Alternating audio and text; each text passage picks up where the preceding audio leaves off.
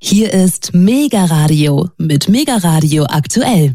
Und weiter geht's hiermit. Im Herbst 2022 war der renommierte Journalist und Buchautor Patrick Barb in der Ukraine und auch im Donbass, um für sein neues Buch zu recherchieren und dabei auch mit ukrainischen und russischen Gesprächspartnern zu sprechen.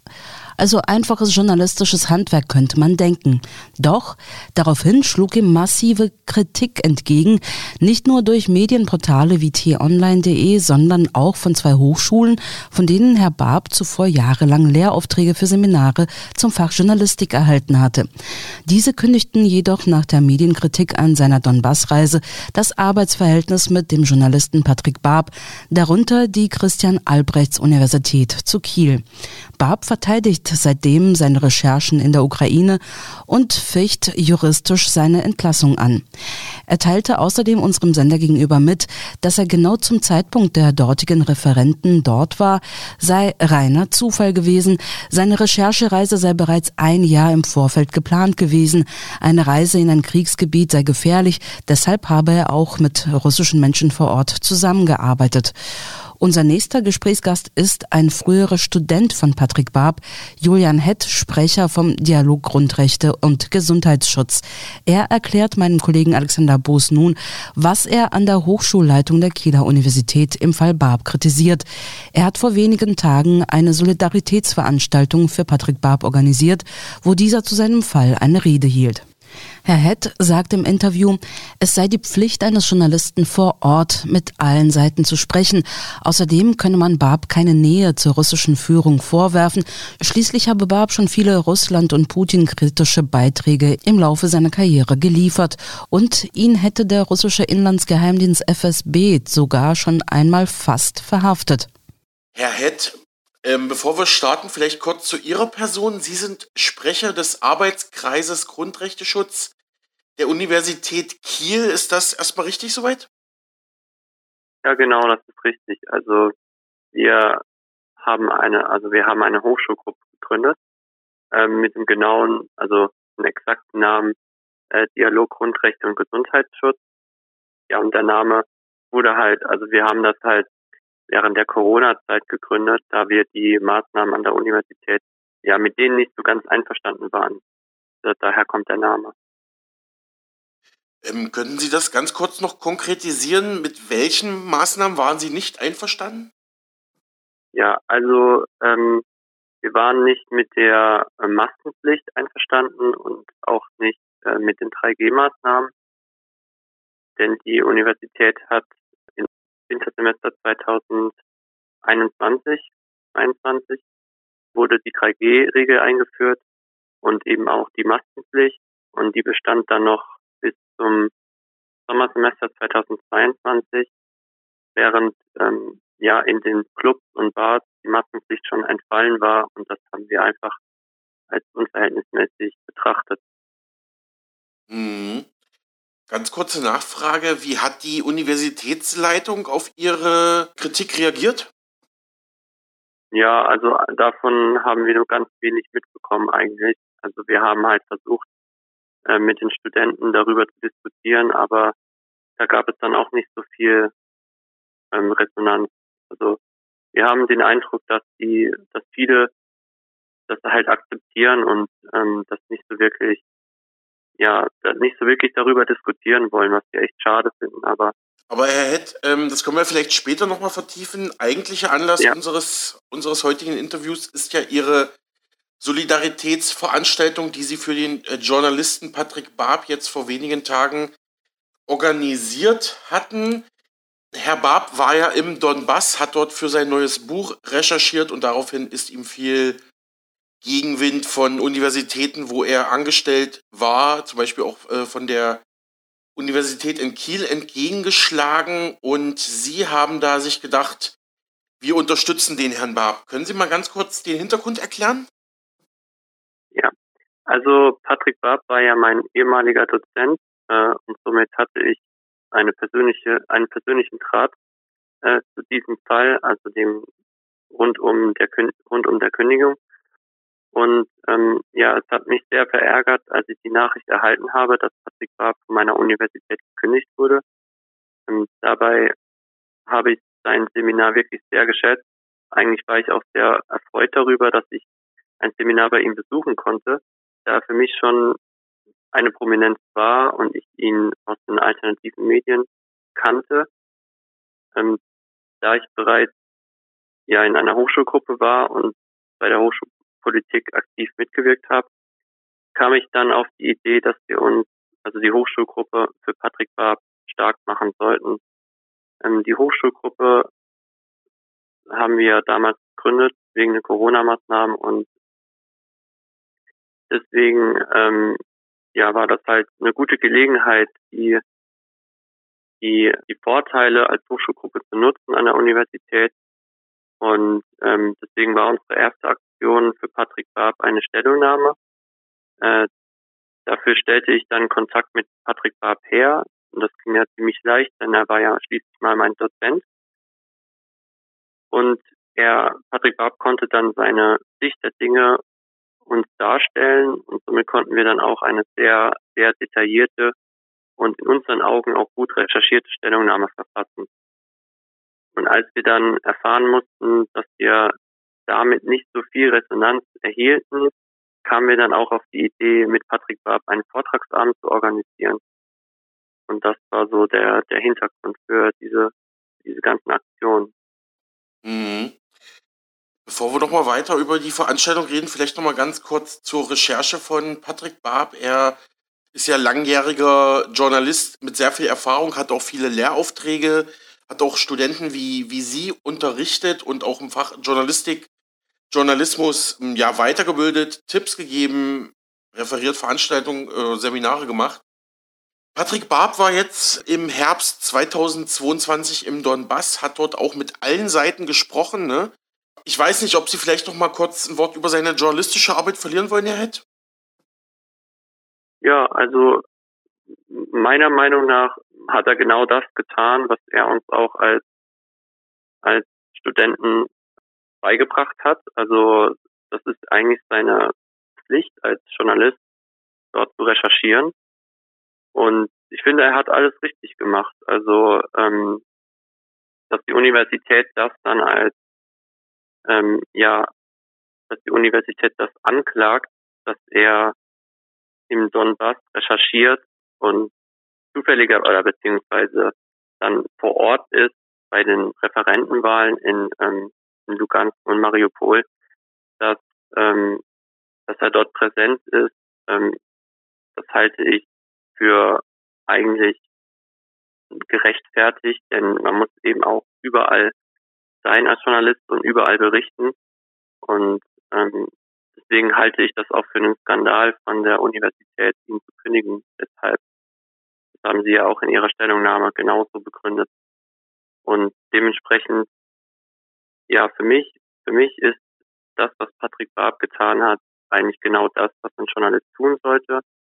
Und deswegen finde ich es absolut nicht richtig, dass man ihn dafür so angegangen hat und alles weitere. Genau. Mhm. Ähm, Herr Hett, könnten Sie vielleicht ähm, ein wenig aus der Stellungnahme, die Sie jetzt schon mehrfach angesprochen haben, zitieren? Können Sie da ja ein paar Sachen herausgreifen? Mhm. Ja, also wir ähm, in der Stellungnahme haben wir eben ähm, das, das Vorgehen von der Universität kritisiert. Wir sind darauf eingegangen, dass ähm, Patrick Barb ja zuvor in der Westukraine war und danach in der Ostukraine. Und das sagt halt eben darüber halt auch aus, dass er nicht den, ja, nicht, nicht wirklich den, den Auftrag hatte, jetzt speziell in der Ostukraine zu recherchieren, sondern er wollte sich ein breites Bild verschaffen, was wir eben Journalisten auch tun sollten. Und dann kommt eben noch dazu, dass ihm ja vorgeworfen wurde, dass er ein Wahlbeobachter gewesen sein sollte, also ein offizieller Wahlbeobachter. Ähm, und das würde ja schließlich bedeuten oder implizieren, dass er von, von Russland, also von der russischen Seite, offiziell eingestellt wurde, um die Wahlen zu beobachten. Aber das stimmt ja nicht. Also er war nur vor Ort und hat das Ganze ähm, ja, hat, hat das Ganze aufgezeichnet oder beziehungsweise hat mit den Leuten dort gesprochen. Und ähm, ja, und das haben wir eben kritisiert, weil die Universität stellt das in ihrer Stellungnahme so dar, es ist so formuliert, als könnte man den Eindruck bekommen, er sei wirklich Wahlbeobachter gewesen und dass dies dann impliziert, dass er auf der russischen, also mit der russischen Seite, mit der russischen Seite zusammenarbeitet, das fanden wir halt einfach völlig falsch. Und was wir auch noch kritisiert haben, war, die Universität diese Stellungnahme aufgrund eines Online-Artikels ähm, veröffentlicht hat, beziehungsweise äh, geschrieben hat. Also die Stellungnahme basiert auf einem Online-Artikel, der eben Patrick Barb an den Pranger gestellt hat. Und dieser T-Online-Artikel, der wurde dann im Nachhinein auch korrigiert. Das hat aber die, die Universität hat ihre Stellungnahme selbst nicht korrigiert. Und das halten wir auch für eigentlich, ja, also sehr, sehr wirklich nicht so toll, weil, weil das ja dann auch noch später dann immer noch so, ja, dass die Stellungnahme später immer noch aussagt, als sei er Wahlbeobachter gewesen, obwohl die, obwohl die Online das ja auch schon korrigiert hatte. Das, finden wir halt auch nicht richtig, dass die Universität das einfach so stehen lässt auf ihrer Website. Ähm, genau, das, das, das haben wir auch kritisiert und wir fordern halt dann auch in der, in der Stellungnahme, wir fordern in unserer Stellungnahme, dass die Stellungnahme der Universität hier zurückgenommen wird und auch der Lehrauftrag wieder, dass er seinen Lehrauftrag wieder zurückbekommt. Genau, das, das war unsere Stellungnahme und ja, vielleicht, vielleicht erzähle ich auch noch, wie wir die verteilt haben, weil da gab es nämlich auch noch mal so ein paar Schwierigkeiten. Ja, ähm, wir haben die gerne. Stellung, mhm. ähm, wir haben die Stellungnahme ähm, versucht, über einen E-Mail-Verteiler zu versenden. Der E-Mail-Verteiler ist ähm, eine Möglichkeit, die wir als Hochschulgruppe haben. Wir können zweimal im Jahr den E-Mail-Verteiler benutzen und können dann eine Rundmail versenden an alle Studenten an der Universität und die Professoren und Mitarbeiter. Und das wurde uns untersagt, so uns wurde untersagt, den E-Mail-Verteiler zu nutzen mit der Begründung, dass ähm, ja, dass die, dass der E-Mail-Verteiler nicht dafür genutzt werden sollte, um Debatten anzustoßen. Aber nach unserer Recherche gibt es dafür keinen Paragraphen in den Richtlinien, der diese Art der Nutzung verbietet. Und wir gehen davon aus, dass die Universität diese Begründung womöglich mit irgendeinem ja, Paragraphen rechtfertigt, der einen großen Spielraum, Interpretationsspielraum bietet. Und wir haben dann auch die Stellungnahme an die Hochschulleitung, also direkt versandt, haben aber auch keine Rückmeldung bekommen. Aber im Großen und Ganzen verwundert uns das nicht, denn wir haben den Eindruck, dass die Universität dieses Kapitel, nenne ich jetzt mal, nenne ich jetzt mal, abschließen möchte. Und weil sie selber wahrscheinlich merken, dass es nicht richtig war, wie sie gehandelt haben. Ähm, vielleicht noch mal kurz zu dem Vorwurf, Patrick Barb wäre Wahlbeobachter gewesen. Das ist, glaube ich, so ein kleines Missverständnis gewesen. Er hat ja dort vor Ort im, im Donbass und in der Ukraine auch mit ja, teilweise russischen Journalisten gesprochen, darunter auch die deutsch-russische Journalistin Alina Lipp. Da hat er auch ein Interview gemacht. Und dieses Medium hatte dann drunter geschrieben, Patrick Barb, Wahlbeobachter. Und daraus hat T-Online dann diesen Vorwurf gemacht. Mittlerweile hat sich ja T-Online davon wieder distanziert. Aber eben ihre Hochschule nicht. Ähm, Herr Hett, machen wir weiter mit der Solidaritätsveranstaltung für Journalist Barb. Wie war denn die Resonanz auf die Veranstaltung? Ja, die Resonanz des Abends war eigentlich sehr positiv. Der Raum war voll. Ähm, das entspricht etwa 100 Gästen. Ähm, und es wurde sehr viel diskutiert. Was uns aber gefehlt hat, war, waren diejenigen Studenten, die wir, also die wir für diesen Vortrag vor allem angeworben haben.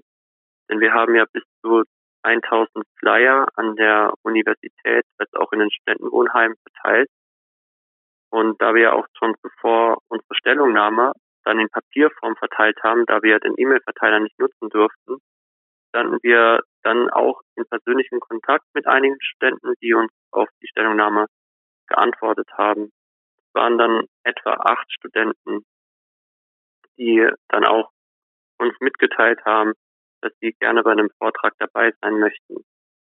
Ähm, darunter waren übrigens auch meine Kommilitonen, also diejenigen, die damals ebenso im Patrick Barb Seminar waren wie ich. Ähm, das waren 18 Studenten, die ich auch kontaktiert habe wegen Patrick Barb, weil ich gerne ihre Meinung dazu hören wollte. Aber davon haben sich dann nur drei zurückgemeldet, was ich auch ziemlich schade finde. Ja, aber es waren schon viele, viele da und auch junge Leute da und ja, das hat uns sehr erfreut. Und Patrick Barb war auch sehr, sehr froh über den Vortrag. Hm. Vielleicht nochmal, damit es noch nicht Vielleicht ist es noch nicht ganz klar geworden.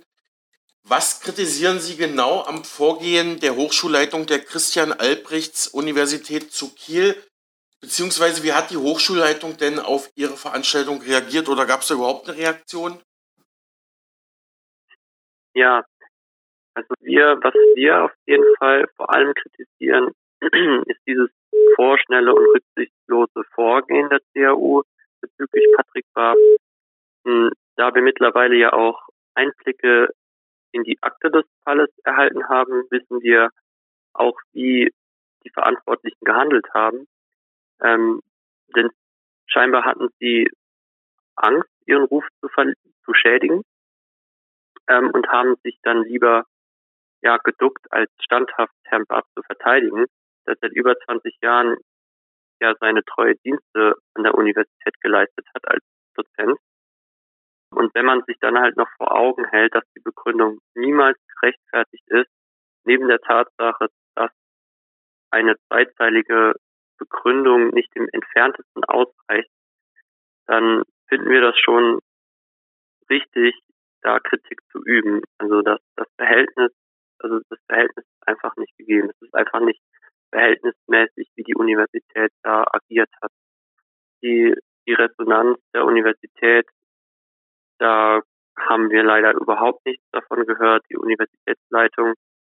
Also wir gehen davon aus, dass die Universitätsleitung da vielleicht nochmal irgendwie auf uns zukommt oder vielleicht auch im Negativen auf uns zukommt.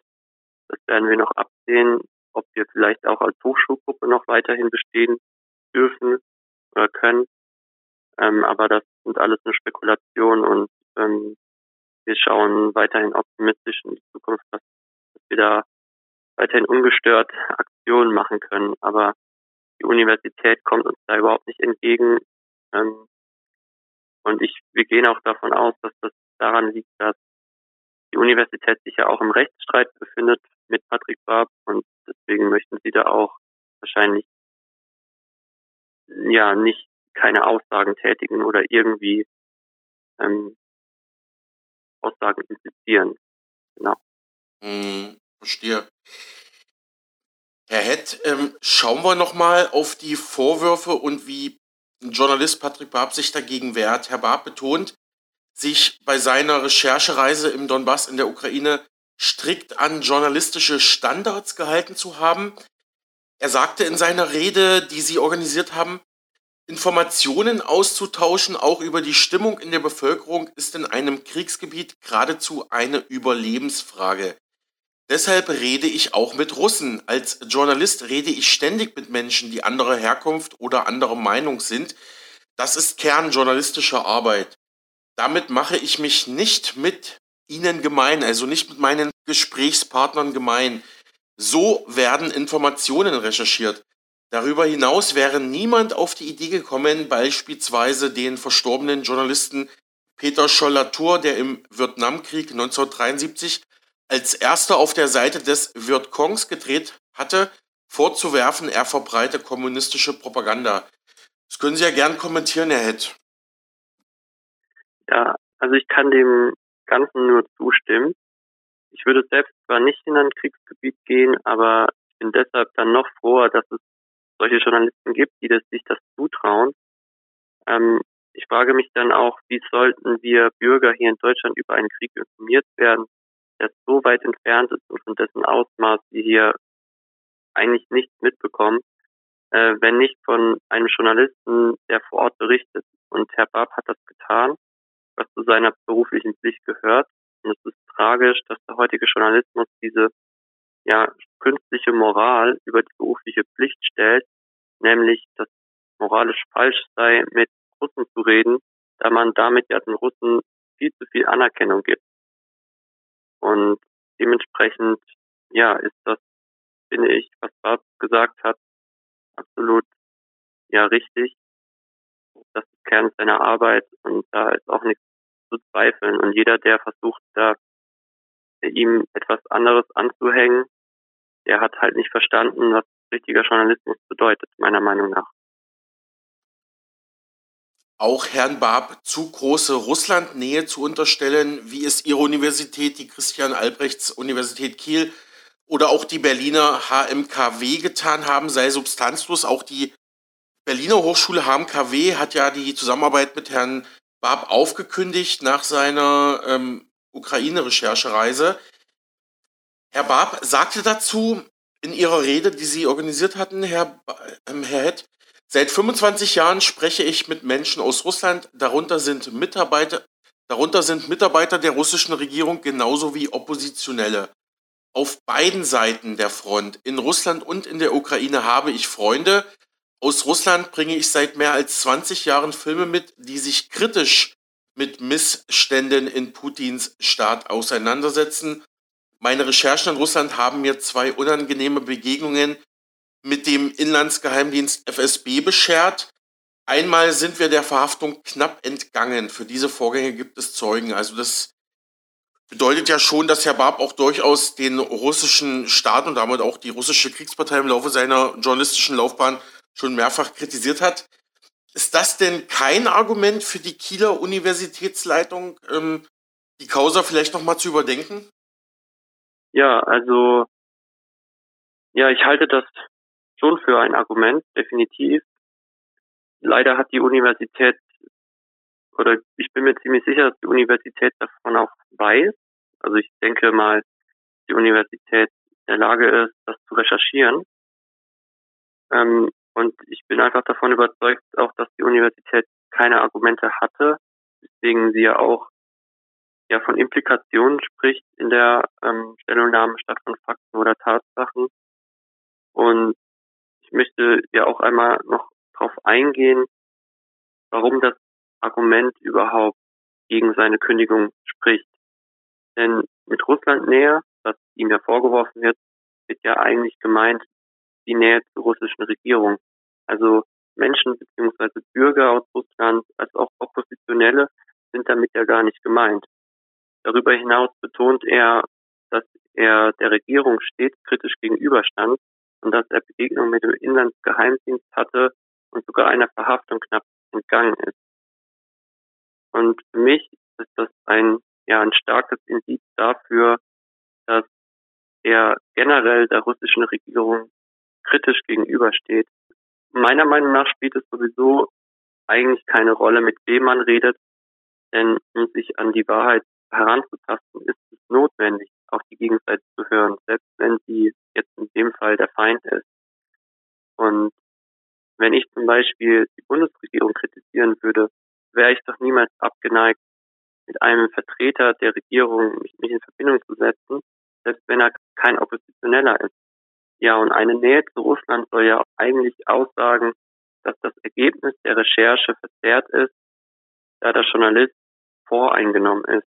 Und insofern müsste seine, müsste die Berichterstattung von Patrick Barb ja durchaus positiv für Russland ausfallen. Und das halte ich auch bei Barbs Recherchen als nicht zutreffend. Dementsprechend, ja, ist das eigentlich, das, was er gesagt hat, ist ein ziemlich eindeutiges Argument meiner Meinung nach dafür, seine, ähm, ja, die Kündigung zurückzunehmen oder das Vorgehen der Universität zu überdenken. Der Journalist Patrick Barb, der ja früher auch ihr Hochschullehrer war, beklagte in dem Zusammenhang auch Cancel Culture und sagte, so wird Journalismus zum Delikt. Die Freiheit von Forschung und Lehre wird durch Political Correctness ersetzt.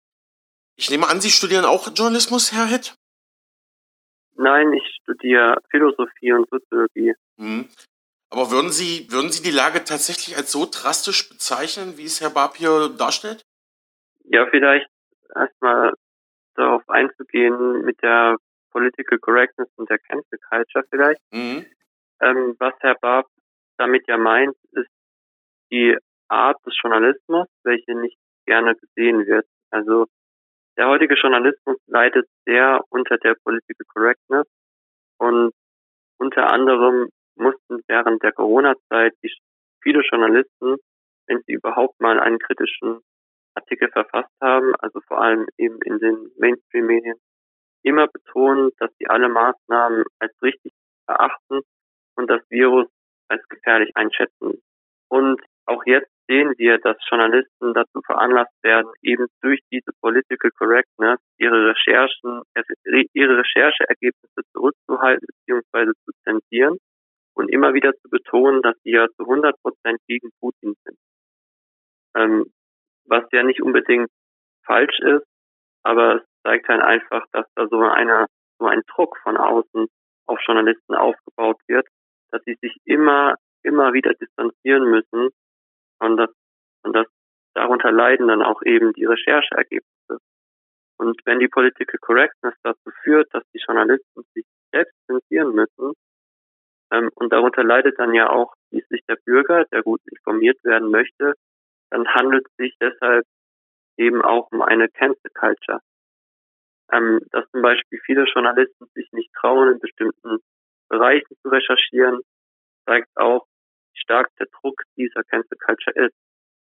Ähm, denn jetzt im Beispiel von Patrick Barb, wenn, wenn das jetzt, also es haben jetzt bestimmt viele Journalisten mitbekommen, was Patrick Barb ähm, mit Patrick Barb geschehen ist, dann trauen sich diese Journalisten jetzt womöglich noch weniger in diesen Bereichen zu recherchieren.